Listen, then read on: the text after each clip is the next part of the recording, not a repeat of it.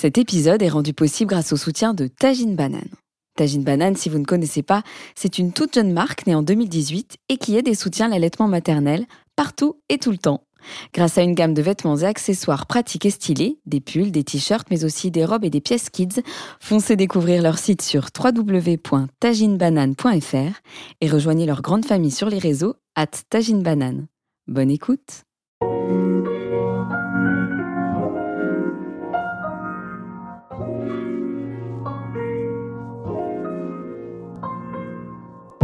140 par minute, c'est le podcast médical qui interroge sur la périnatalité et la parentalité aujourd'hui. 140, c'est le nombre de battements cardiaques du bébé à la naissance. Ça peut être aussi le rythme de notre cœur d'adulte, accéléré par l'angoisse ou le stress, ou bien lorsqu'il bat la chamade lors d'une rencontre amoureuse ou lors de nos ébats. Entre cœur et raison, entre intuition et preuve scientifique, qu'en est-il de la périnatalité et de la parentalité aujourd'hui? Je suis Laure Gessler, je suis médecin diplômée en santé de la mère et de l'enfant. J'ai plaisir à accompagner les jeunes parents et les moins jeunes d'ailleurs dans l'aventure de la parentalité. J'aborde les questions santé et éducation sans filtre sur les réseaux sociaux et sur ma chaîne YouTube Le Cœur Net. Puis chez moi, je tente d'appliquer mes conseils en pratique puisque je suis maman de trois enfants.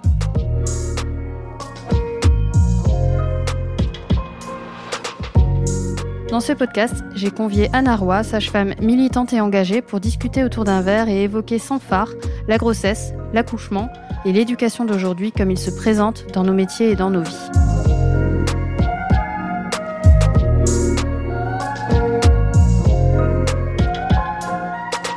Bonjour à toutes et à tous, bienvenue dans 140 par minute. Épisode dans lequel je souhaite comprendre la place de la nature et de la médecine lors de l'accouchement.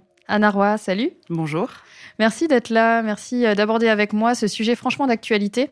Alors, euh, commençons par parler de la nature. Anna, est-ce que tu peux me dire euh, ce que c'est qu'un accouchement naturel?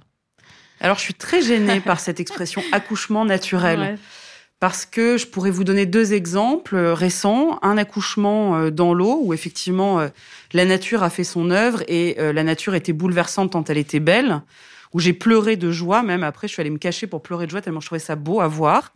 Et euh, dans la même semaine, j'ai eu euh, la tristesse d'accueillir une femme qui a perdu son bébé à terme, donc une mort fétale in utero.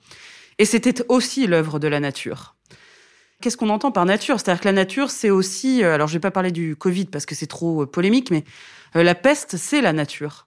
les virus, c'est la nature. Les bactéries, c'est la nature. Donc je suis très gênée par ce terme. Alors je sais que les gens connotent très positivement la nature, mais mais moi, parce que j'ai fréquenté et hanté les hôpitaux, je sais que la nature, euh, bof, elle est très bien faite dans beaucoup de cas, mais pas super bien faite dans beaucoup de cas. Donc, ce que je dirais plutôt, c'est accouchement, euh, je sais pas. Je sais pas comment on pourrait l'appeler. Je sais que les gens appellent accouchement naturel ou accouchement physiologique, mais c'est. C'est vrai que le terme, je suis d'accord avec toi. Je trouve que finalement, il, serait peut-être à, à, changer. En tout cas, il serait à évoluer en fait avec le temps. Et puis c'est vrai que la nature est bien faite.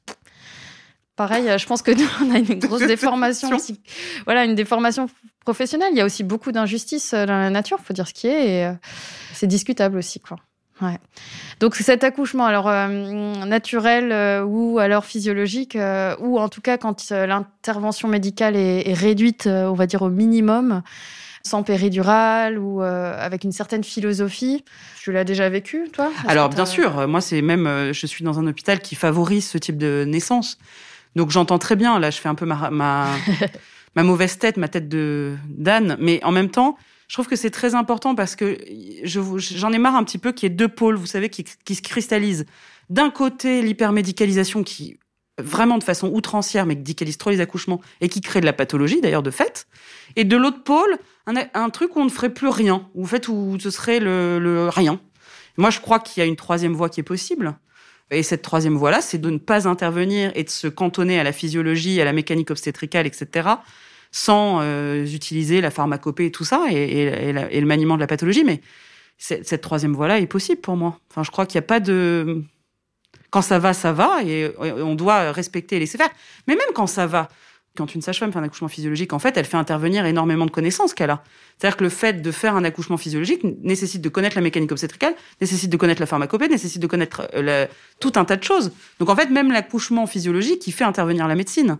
Bah oui, par définition, même euh, s'il y a une euh, sage-femme déjà. Euh... exactement. Si on voulait un accouchement naturel, alors ce serait un accouchement avec, par exemple, une matrone qui aurait l'expérience de la naissance parce qu'elle a assisté. Voilà, c'est ce qu'on voit encore d'ailleurs dans, dans certaines régions du monde. Alors là, ce serait l'accouchement naturel.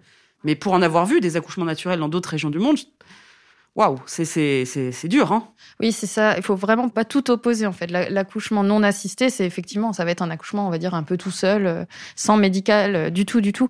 Alors que l'accouchement là naturel, on va dire dont on parle, ça va être vraiment un accompagnement malgré tout avec une sage-femme qui a fait des études, des, médecins aussi qui peuvent intervenir, mais qui, qui dans un idéal absolu, euh, respectent les choix familiaux, les choix de la maman si elle a envie de voilà, de ne pas avoir de médicaments, de voilà, d'être dans telle ou telle position, etc.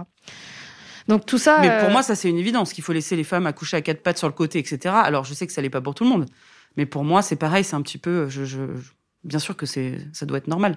Alors j'ai eu énormément de témoignages de, de mamans et c'est vrai qu'il y en a, il y a encore quand même des maternités où on impose la position gynécologique, qui reste une position qui arrange celui qui reçoit le bébé mais qui est pas toujours, euh, qui ne convient pas à toutes, hein, c'est sûr. Exactement. En tout cas, euh, alors si on veut opter en, tant que mère euh, à un accouchement, on va dire le plus naturel possible. Du coup, j'ai des doutes sur les termes. Ça demande une certaine préparation, à ton avis? Est-ce que tu, tu as des choses à, conseiller? Oui, bah bien sûr, parce que justement, c'est pas naturel. C'est-à-dire que si c'était naturel, eh bien, une femme pourrait arriver du jour au lendemain et savoir elle-même quelle position, qu'il faudrait qu'elle aille dans l'eau chaude, etc. Ça, ça prouve bien qu'en fait, il y a une certaine forme de savoir, en fait qu'aller dans l'eau chaude, c'est pas naturel pour tout le monde. En fait, souvent, on, est, on oriente parce que quand on a mal, des fois. Donc oui, ça nécessite une préparation. Enfin, moi, je le pense. Après, chacun fait bien comme il veut. Mais c'est toujours intéressant d'avoir une préparation avec une sage-femme, quitte à ce que finalement, ça nous serve pas. Mais c'est toujours intéressant. C'est des, des, échanges passionnants. Donc oui, il faut s'être préparé à anticiper comment on va pouvoir s'accommoder de ces contractions qui font quand même mal, il faut bien le dire. Et donc, il faut avoir en tête que des postures peuvent aider, que l'eau chaude peut aider, que des massages peuvent aider tel type de massage et pas tel autre. Enfin, donc oui, oui, bien sûr, je pense que ça vaut le coup de se préparer. C'est vrai que yoga, euh, autonomie, il y a pas mal de choses. Et puis, alors là, pour le coup, je me dis que la nature, elle est bien faite parce que la grossesse, en général, c'est quand même neuf mois. Et ce temps-là, il est euh, assez précieux. Si on peut amener cette grossesse, euh, évidemment, sur ces neuf mois, donc il y a quand même toujours des prématurés, mais, mais ce temps-là, il permet aussi de, de, se préparer, quoi, tout simplement. Ouais. Anna, à l'hôpital, tu as été confrontée à des situations où le médical intervient plus, plus, plus. En général, c'est des situations peut-être d'urgence. Quand est-ce qu'il y a des situations où la médecine est indispensable, enfin, ou en tout cas la chirurgie Oh là là, mais elle euh, est indispensable dans de nombreux cas. Enfin, je veux dire, alors moi j'aime bien aller regarder ce qui se passe ailleurs. Allons voir dans des zones du monde où on n'a pas accès à la médecine.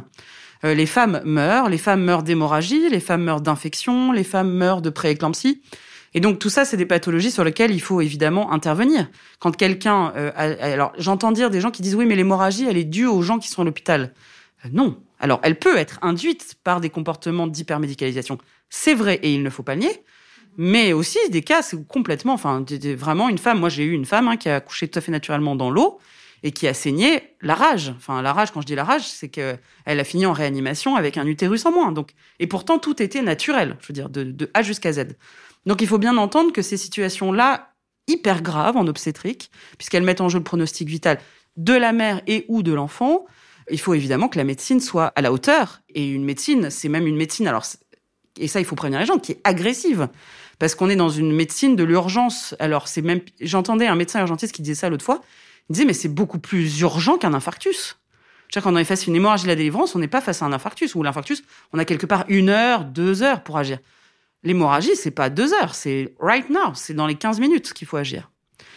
Donc évidemment, c'est très surprenant pour les gens parce qu'on est tout de suite, on se jette sur les gens à, 10 des fois, euh, mais en même temps, c'est indispensable. moi, je trouve ça magnifique. Une belle prise en charge d'hémorragie de la délivrance, c'est magnifique. Oui, et puis euh, ça explique aussi euh, pourquoi il y a plusieurs maternités avec des niveaux. Vous savez, les niveaux 1, on parle de grossesse normale, de niveau 2, de niveau 3. Alors les niveaux 3, par exemple, c'est des grossesses souvent à haut risque et euh, pour lesquelles on a des unités de réanimation pour la mère et le bébé. Et effectivement, heureusement que ça existe. Alors c'est vrai que des fois, il y a des accouchements qui se passent pas bien dans des maternités en niveau 1 où le bébé doit être transféré, etc. Ça explique en fait tout ça.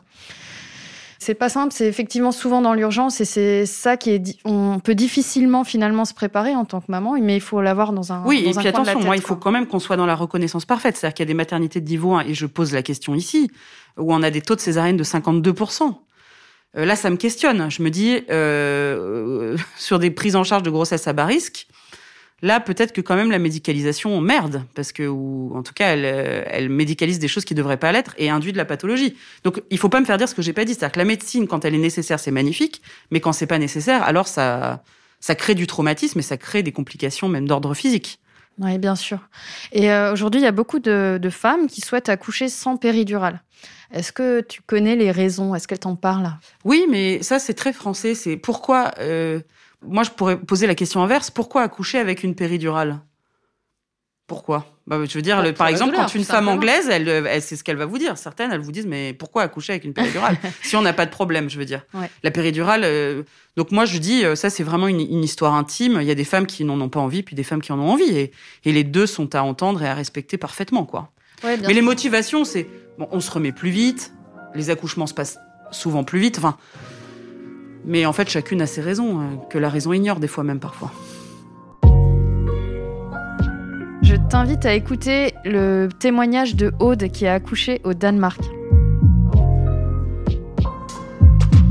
Mon expérience d'un accouchement euh, au Danemark a été que rapidement, dès les premières réunions d'information et rendez-vous avec euh, les sages-femmes, on nous a donné l'option d'accoucher euh, à la maison. C'est pris en charge par le service public et euh, ce sont les mêmes sages-femmes qui accouchent, euh, qui accouchent à la maison ou euh, à l'hôpital. La seule différence, c'est qu'elles ne proposent bien entendu pas la péridurale puisque c'est un acte médical, mais après tout le panel d'outils, on va dire, qu'elles ont pour soulager la douleur est proposé de la même façon et ça peut être acupuncture, euh, massage, ça peut être rebozo, ça peut être plein de, plein de choses. Euh, donc il n'y a pas vraiment de différence. En fait, c'est pris en charge donc par le service public, ce qui fait qu'on est dans le système et donc il est toujours possible, même si on a décidé d'accoucher à la maison et que qu'on on commence à la maison comme ça s'est passé pour nous, d'aller à l'hôpital, soit en ambulance si c'est nécessaire, soit en voiture, ce qui s'est passé pour nous. L'avantage, c'est que du coup, c'est la sage-femme qui était à la maison avec nous, qui euh, est venue en voiture avec nous jusqu'à l'hôpital et qui est restée avec nous en salle d'accouchement. Donc en fait, on a eu la même sage-femme de la maison jusqu'à l'hôpital et ensuite à l'hôpital. C'est, euh, je, je pense, si je me souviens bien, c'est 20%, je crois, des femmes qui accouchent à la maison au Danemark, en sachant qu'en général, ce sont pas des primipares. Euh, moi, c'était mon cas, mais euh, c'est apparemment dans les statistiques beaucoup plus souvent pour des deuxième, troisième, quatrième enfants. Et de toute façon, si on accouche à l'hôpital à partir d'un deuxième enfant, si tout va bien et qu'il n'y a pas de raison, on est renvoyé chez nous après quatre heures. En sachant qu'on est renvoyé chez nous, chez nous, mais pas sans suivi. C'est-à-dire que au Danemark, il y a un suivi très euh, prononcé une fois qu'on rentre à la maison pour le bébé, la maman et euh, le conjoint également. Du coup, c'est euh, il y a qu'un suivi, il y a pas de suivi gynécologique au Danemark pendant la grossesse. Ce n'est qu'un suivi avec des sages-femmes, sauf s'il y a une raison. Et donc, si on décide de faire un accouchement à la maison, on est suivi par des sages-femmes qui sont un peu plus spécialisées pour des accouchements à la maison. Elles vérifient que tout dans la maison soit fait d'une façon que ce soit pratique si jamais il y a une urgence. Mais c'est assez banalisé dans le sens où euh, ben, on peut poser toutes nos questions et euh, on peut aussi aller à une réunion d'information, donc échanger avec d'autres parents. Euh, ils nous donnent euh, un sac avec l'équipement nécessaire. Tout est pris en charge et, et je vois que dans notre cas, même quand on a été transféré à l'hôpital, vu que j'avais quand même fait le souhait d'avoir un accouchement le plus naturel possible, il n'y a rien qui a été fait à aucun moment sans mon consentement. Euh, et et c'est là où mon expérience, malgré un très très long accouchement, a été euh, très positive, c'est qu'on j'ai- j'ai- on a tout décidé toujours. Euh, et euh, ils ont vraiment respecté le fait qu'on voulait un accouchement naturel euh, au maximum.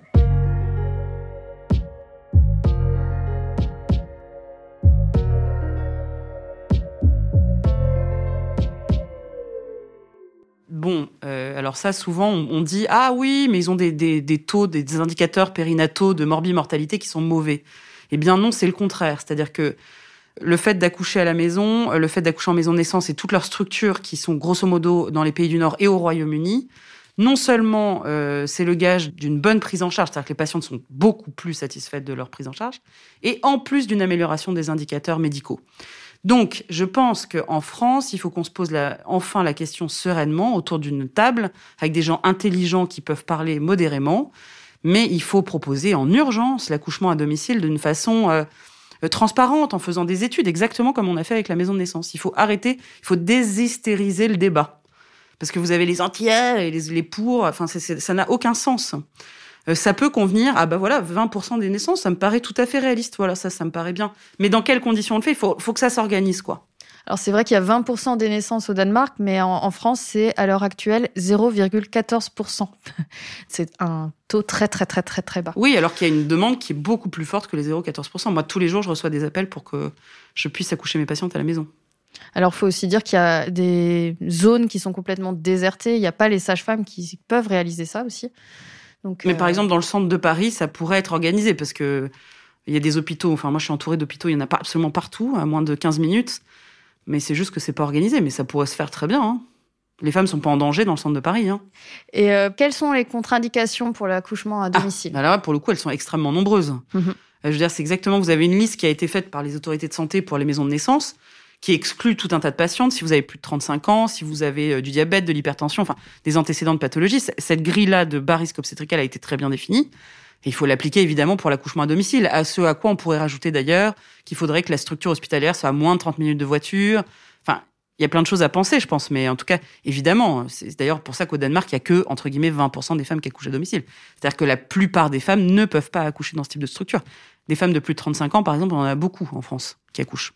Donc toutes celles-là, déjà, elles sont exclues. Vous voyez, donc ça, ça va vite. Donc ça explique bien qu'on formule des contre-indications, ce qui permet aussi de rendre l'accouchement à domicile euh, sans risque, quoi. Exactement. En minimisant le risque. Exactement. Anna, je te propose qu'on demande son avis à Clémentine Sarlat, qui est journaliste et maman de deux petites filles. Clémentine, bonjour. Bonjour, ça va Ça va bien. Alors pour la naissance de ta deuxième fille, Jasmine, en septembre dernier, tu as fait le choix avec ton conjoint d'un accouchement à domicile dans l'eau. D'ailleurs, tu en parles avec précision dans ton podcast euh, La matrescence, où tu expliques d'ailleurs que Isabelle, euh, ta sage-femme, euh, t'a accompagnée pour la prépa à l'accouchement et puis elle, elle t'a rejoint la nuit de l'accouchement. Mhm. la décision d'accoucher à la maison, donc tu l'as certainement mûrement réfléchi. Combien de temps il t'a fallu pour, pour ce cheminement? Euh, quasiment 7 ans en fait. 7 ans parce qu'il y a 7 ans, j'ai assisté à un accouchement à la maison aux États-Unis euh, dans ma famille américaine et ça a planté une petite graine et derrière, euh, c'est devenu un projet très fort en moi. Pour ma première, je le voulais. Mon conjoint était pas très pas très chaud. Il voilà, il comprenait pas trop mon désir. Et puis pour le, ma deuxième grossesse, j'ai dit ok, on fait un deuxième, mais j'accouche à la maison. Par contre, il y a pas, on peut pas discuter là-dessus. Et comment tu t'es préparée bah, je me suis beaucoup, beaucoup préparée. En fait, il faut vraiment le voir comme euh, un marathon, une épreuve sportive. Donc, euh, on n'y arrive pas les mains dans les poches euh, en se disant tout va bien se passer. je pense que au contraire, dans un accouchement à la maison, on est bien mieux préparé que dans un accouchement en clinique ou en maternité, simplement parce qu'on sait qu'on doit aller chercher dans nos ressources, qu'on doit s'informer sur bah, comment ça se passe réellement un accouchement physiologique parce que euh, on n'est pas dans les mêmes conditions qu'à l'hôpital. Et euh, c'est une préparation qui est extraordinaire, je trouve, parce qu'on on se découvre, on, on, prend confiance en soi. Et euh, c'est vraiment un moment particulier, je trouve, qui m'a montré que j'avais beaucoup de puissance en moi, en fait. C'est intéressant ce que tu dis parce qu'il y a quelque part un truc autour de la responsabilité. On se responsabilise, donc on devient assez acteur finalement de, de l'accouchement, non? Ah, tout à fait. C'est vrai que moi, je suis arrivée pour ma première euh, grossesse, mon premier accouchement. J'ai passé le pas de la maternité et dans ma tête, j'ai vraiment switché en me disant maintenant, vous vous occupez de moi, je ne sais pas faire. C'est vous les soignants, c'est vous euh, les sachants. Euh, donc maintenant, je ne sais pas accoucher, vous vous débrouillez. Sauf que, évidemment, en arrivant dans cette mentalité-là, on, ne fait pas grand-chose et on souffre, vraiment. Alors que pour euh, l'accouchement à la maison, euh, j'ai accouché, ma sage-femme, elle est arrivée au moment où j'ai sorti ma fille de l'eau, parce que ça a été très rapide. Et euh, sincèrement, je me suis pas posé une seule fois la question si j'étais capable ou pas. Je savais que j'étais capable et j'avais besoin de personne pour m'aider ou faire quoi que ce soit. J'étais capable. Et c'est tellement différent l'approche. Et comme tu dis, on prend, on prend le pouvoir sur notre corps et c'est incroyable la sensation. Et donc, comment tu as vécu euh, cet accouchement dans l'eau? Ah, c'est un moment magique. Euh, alors, j'ai trouvé que c'était beaucoup trop rapide. je sais, on n'a pas l'habitude d'entendre ce genre de phrases euh, parlant d'un accouchement. que je, précise, je, précise, ma première euh, fille, ça a mis 18h, euh, ma deuxième, ça a mis 1h20. Donc voilà, c'était vraiment très rapide. Et la phase d'accouchement de pousser dans l'eau, ça a duré 3 minutes. Donc j'ai pas compris ce qui m'arrivait puisque dans l'eau, j'ai poussé une fois, j'ai pété la poche des os, j'ai poussé une deuxième fois, c'était sa tête et la troisième fois, elle était sortie. Donc euh, j'étais dans une euphorie en fait, vraiment. Je crois que mon conjoint pas du tout, il a eu très chaud puisque la sage-femme est vraiment arrivée au moment où je l'ai sorti de l'eau. Donc lui, il s'est dit qu'est-ce qu'on fait? Moi, je, m'en fichais complètement. Mais bon, il faut savoir que sur des accouchements à la maison, on est très très surveillé. Hein. Vraiment, il euh, n'y a, a, pas de prise de risque par rapport à ça, parce que je sais qu'il y a beaucoup de fausses idées autour de l'accouchement à la maison. Un, on arrive très préparé, et deux, la sage-femme, elle nous connaît par cœur, elle, connaît notre bébé. Ma sage-femme, elle était passée chez moi 12 euh, heures avant, en fait. Donc, elle avait pris le rythme cardiaque du bébé, euh, ma tension, enfin, moi, elle, mes contractions, elle savait où j'en étais. Donc, voilà, on est, moi, j'étais très rassurée, en tout cas. Oui, et puis les, sages-femmes, elles, elles, mesurent aussi quelque part un peu l'hygiène, euh, comment ça se passe à ce niveau-là, si la maison en elle-même, elle peut accueillir l'enfant. Ah, tout à fait. elles viennent visiter nos maisons euh, avant qu'on rentre en travail, donc euh, plusieurs semaines avant, pour juste vérifier la configuration. Est-ce que c'est pratique? Est-ce que c'est possible? Je sais que j'ai deux sages-femmes qui font ça à domicile et les deux, elles, refusent parfois des couples parce que les conditions sanitaires, ben, elles sont pas adéquates en fait. Donc tout le monde ne peut pas accoucher à la maison et il y a vraiment un travail de fond fait par les sages-femmes pour euh, savoir si oui ou non on rentre dans tous les critères euh, pour pouvoir accoucher à la maison. Et ton mari, il a vécu ça comment? Bah pour lui et pour moi, c'est, je pense, le plus beau moment qu'on ait jamais vécu, vraiment. même si la première euh, naissance de notre fille, c'était un moment extraordinaire, là, c'était notre moment à nous, à deux. je sais qu'il a, il a eu un petit peu peur les, voilà, les, les trois minutes où Isabelle n'était pas là. Moi, non. Mais sinon, il leur fait demain pareil comment. Il a trouvé ça mille fois plus puissant et plus beau, euh, ce qu'on a vécu là. Ça n'a rien à voir. On entend un petit peu Jasmine. C'est un bébé euh, tout mignon. On peut la voir sur les réseaux sociaux et tout chou. On sait que ta première fille, tu l'as eue à, l'hôpital. Alors, on parle en ce moment beaucoup du respect de la femme, euh, du manque aussi de personnel soignant, de moyens aussi à l'hôpital. Euh, ce choix d'accouchement à domicile, c'est directement lié à la situation des hôpitaux? Je sais pas, je pense que je l'avais en moi, mais clairement, mon expérience à la maternité m'a fait comprendre que c'était pas pour moi et que j'avais envie d'autre chose pour la naissance. Euh, c'est pas pour rien si, avec Anna Roy, on a lancé la pétition Une femme, une sage-femme, parce que moi, je peux très clairement euh, comparer euh, l'accompagnement global d'avoir une sage-femme tout le temps avec soi ou pas. Et ça change tout. À l'hôpital, euh, j'ai eu des sages-femmes, euh, un d'ailleurs c'était un homme et, une femme qui étaient très gentils, très bienveillants. Il n'y avait pas de souci avec ça, sauf que je les ai vus deux fois parce qu'ils devaient gérer d'autres, j'en sais rien, ce qu'il y avait en, même temps que moi et que bah, j'ai eu la péridurale et que j'étais tranquille. Ils n'avaient pas vraiment besoin de m'accompagner. J'ai eu une violence obstétricale de la part de, l'anesthésiste qui était vraiment une mauvaise personne, euh, si je puis le qualifier ainsi pour pas être vulgaire. J'ai trouvé ça scandaleux et j'ai vraiment halluciné de comment on pouvait traiter une femme dans un moment si crucial de sa vie. Donc ça m'a sauté aux yeux quand même, euh, cette violence-là. Mais après, c'est surtout que moi, en accouchant à la maison, au final, j'étais tellement bien préparée que le fait qu'elle n'ait pas été là, c'était pas si problématique et ça m'a pas gênée.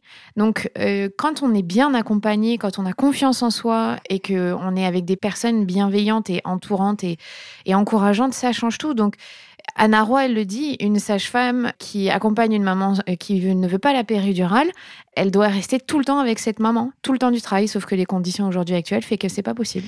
C'est très très compliqué à l'heure actuelle en France.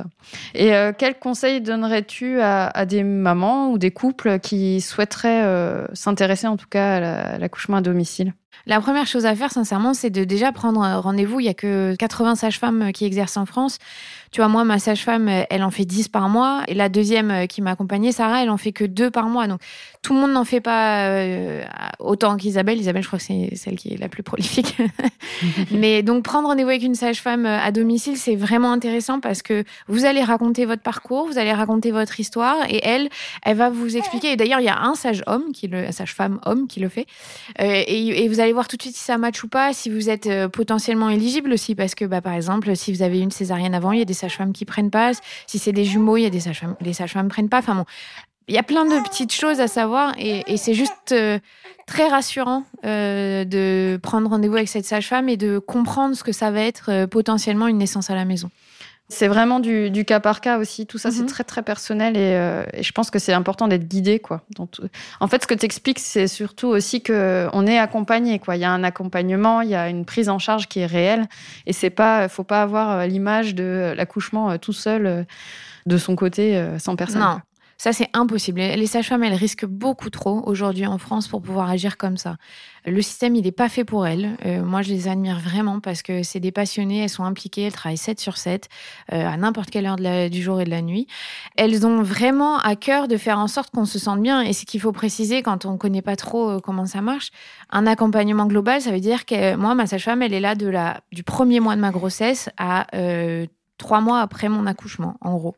Donc, euh, c'est la même personne que je vais voir euh, tous les mois pendant euh, un an. Donc, ça, on crée des liens. Elle nous connaît, elle connaît notre maison, elle connaît notre conjoint, elle connaît nos enfants.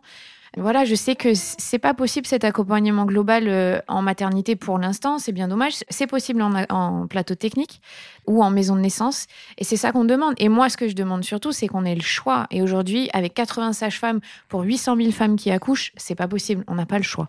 C'est- faux de dire ça, puisque euh, moi, je suis très chanceuse dans ma région. Il y en a quatre sages-femmes qui font des accouchements à domicile dans mon département.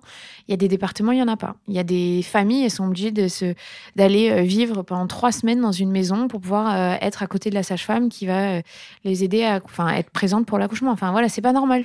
Parce que chacune devrait pouvoir choisir euh, comme elle a envie. Et aujourd'hui, euh, bah, elles sont empêchées, c'est une réalité et c'est bien dommage. Merci beaucoup euh, pour ces mots, Clémentine. Avec plaisir.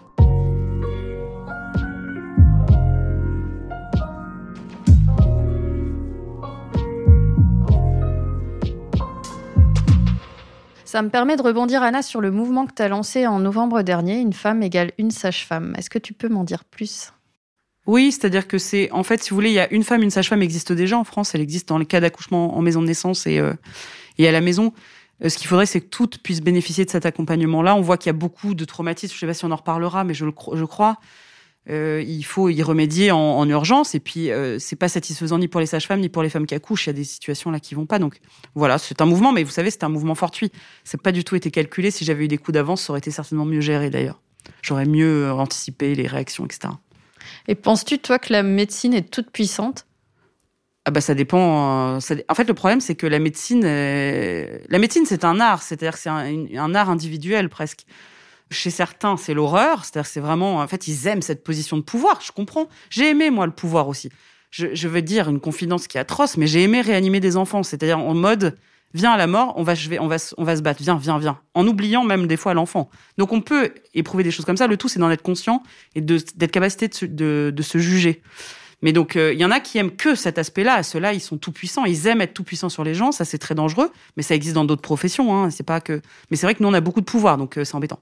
Et puis, vous avez des praticiens, au contraire, qui sont très euh, capables d'être dans un truc horizontal et d'être dans une vraie relation d'égalité. C'est ce qu'on doit rechercher, évidemment. Mais je crois que chez les sages-femmes, on se débrouille pas trop mal. Bah, Justement, je trouve que de parler de maltraitance et de mettre le doigt sur ce que nous, euh, dans le corps euh, soignant, on peut euh, provoquer, alors évidemment à notre insu, hein, mais on fait des choses et c'est malheureux. Mais l'important aussi, tu penses pas, ça va être surtout d'en parler, quoi, tout simplement, de d'expliquer à la patiente. dans ces situations d'accouchement, elle a besoin qu'on communique, elle a besoin qu'on qu'on lui dise, voilà, je m'excuse, je ne suis pas capable euh, à l'heure euh, actuelle, à ce moment-là, de, m'occuper de vous. Je dois aller gérer une hémorragie, par exemple. Tu penses que les problèmes qu'il y a eu, euh, ou les traumatismes, justement, c'était lié à, des doutes, à des incompréhensions? C'est évident, ce mouvement, il a créé un pont entre les, les femmes et, et nous, les sages-femmes. Bien sûr, parce que c'est pas facile de dire ça. C'est pas facile d'être humble aussi. Puis surtout, quand on endosse notre blouse, quand on a 19 ans, enfin, on commence nos études, on le fait évidemment parce qu'on est déjà des jeunes, parce qu'on parle beaucoup de la jeunesse en ce moment, ça me choque beaucoup, c'est, on dit à la jeunesse, les pauvres jeunes en temps de Covid, ils peuvent pas faire la fête. Mais non. La jeunesse, c'est le temps de l'engagement, c'est le temps du don de soi, du service aux autres. Il y a qu'à voir les étudiants en santé, mais c'est, ils sont magnifiques à voir. C'est des gens qui, des gamins qui à 18, 19 ans, disent, mais non, mais moi, je suis là pour servir et aider les autres. Et c'est vrai que quand vous vous retrouvez après à être obligé ou plus ou moins obligé d'être ou maltraitante, c'est très dur. Donc oui, il faut le savoir le dire. Moi, j'ai toujours dit, mais je comprends que ce soit pas facile. J'ai toujours dit, bon bah là, je suis désolée, euh, pendant trois heures, je vais pas être là. Le problème, c'est que même si vous le dites, bah, la nana, elle est seule, trois heures, avec ses contractions, à, à crever de solitude. Donc, en fait, vous réparez un petit truc, mais en soi, vous, vous avez, c'est pour ça qu'il faut une sage-femme par fan, quoi. Je veux dire, pour moi, ça se discute même pas, en fait. Et est-ce que les choses bougent du coup? Les choses bougent, oui. Je n'en dirai pas plus. Je t'invite, euh, avant de se quitter, à écouter le témoignage d'Aurélie qui a accouché en maison de naissance. Euh, bonjour, je m'appelle euh, Aurélie, j'ai 38 ans et je suis maman de, de Chiara qui a 13 ans et, et qui a, qui a 18 mois. Et voilà, je voulais témoigner pour faire une, une big déclaration d'amour à la sage-femme Alice qui, qui m'a accompagnée dans la naissance d'Eliott pour tout le travail qu'elle a fait et puis, euh, et puis également pour les conditions dans lesquelles elle m'a permis euh, d'accoucher. J'ai eu l'énorme chance de pouvoir accoucher en, maison de naissance et de pouvoir avoir l'accouchement euh, que j'avais imaginé, plein de bienveillance, de temps, d'écoute et d'attention. Et c'est vrai que le fait d'accoucher en maison de naissance est pour moi un, un vrai privilège. La naissance d'Eliott n'a pas été euh, de tout repos parce que les, les premières contractions ont commencé tôt le matin. Il est, euh, il est venu au monde euh, tard le soir. Mais durant toute cette journée euh, que j'ai passée au, au calme, euh, la maison de naissance dans laquelle j'ai pu accoucher, je n'ai senti à aucun moment de pression pour pouvoir bah, faire ce travail le plus vite possible, mais uniquement de l'écoute et, et de l'empathie et, de la bienveillance. Et je pense que c'est vraiment une chance euh, inespérée. C'était aussi euh, l'aboutissement d'une préparation à la naissance qui, euh, qui s'était déroulée dans cette maison de naissance et qui était pluridisciplinaire et, qui permettait d'avoir une vraie prise de conscience de ce qu'était la- l'accouchement et, et des processus qui étaient en lien, tous les différents passages qui allaient intervenir au moment d'accoucher. Toute cette approche-là, beaucoup plus éducative euh, que ce qu'elle ne peut l'être euh, lorsqu'on accouche à l'hôpital où euh, bah, je l'avais vécu hein, pour ma fille aînée. euh, on subit plutôt que qu'on est euh, acteur et, et là vraiment voilà c'est j'ai accouché et j'ai mis au monde mon fils le fait de pouvoir faire ça de la manière la plus naturelle possible avec la sage-femme à mes côtés pour m'aider euh, à, à comprendre euh, à traverser tous les moments qu'il y avait à traverser a été euh, vraiment une expérience hors du commun et je souhaite à, à toutes les femmes qui souhaitent pouvoir euh, accoucher de cette manière-là, de pouvoir le faire parce que c'est vraiment une expérience extraordinaire. En France, il y a encore des endroits où on peut euh, accoucher euh, de la manière qu'on veut, dans le respect du corps de la femme, dans le respect euh, du bébé. C'est donc une, une big déclaration d'amour que je fais à Alice. Voilà, merci. Anna, ça fait plaisir une, une telle déclaration d'amour pour une sage-femme? Oui, mais je voudrais vraiment que ce soit possible même à l'hôpital. Vous savez, ça l'est des fois à l'hôpital aussi, mais c'est ça qui me fait mal au cœur, c'est qu'en fait tout le monde peut pas accoucher en maison de naissance, et donc euh, j'aimerais que quand même on puisse avoir la même chose partout. Un dernier mot, Anna, sur ton métier? Bah, c'est le plus beau du monde, mais ça tout le monde le sait, non? Beaucoup de- Le plus beau métier du monde qui nécessite beaucoup d'adaptation. Et, bah, et d'abnégation. ouais, tout à fait. Cet épisode touche à sa fin. Merci Anna. Merci. Merci Alors. à Clémentine, à Aude, à Aurélie. Merci à toutes et à tous de nous avoir suivis. Je vous invite à consulter le site de la matrescence et d'en comprendre la jolie définition. Vous pouvez aussi signer évidemment la pétition Une femme égale une sage-femme, la partager. Le lien est sur mon site web, lecoeurnet.info ou sur mon compte Insta.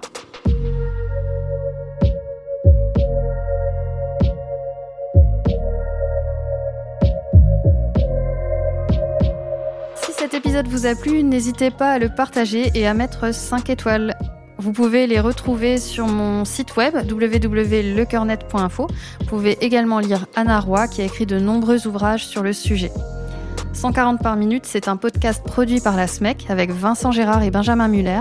La réalisation et la musique sont signés Alexandre Ferreira. Merci Alison Cavaillé de Tagine Banane qui rend tout cela possible. Prenez soin de vous, à bientôt.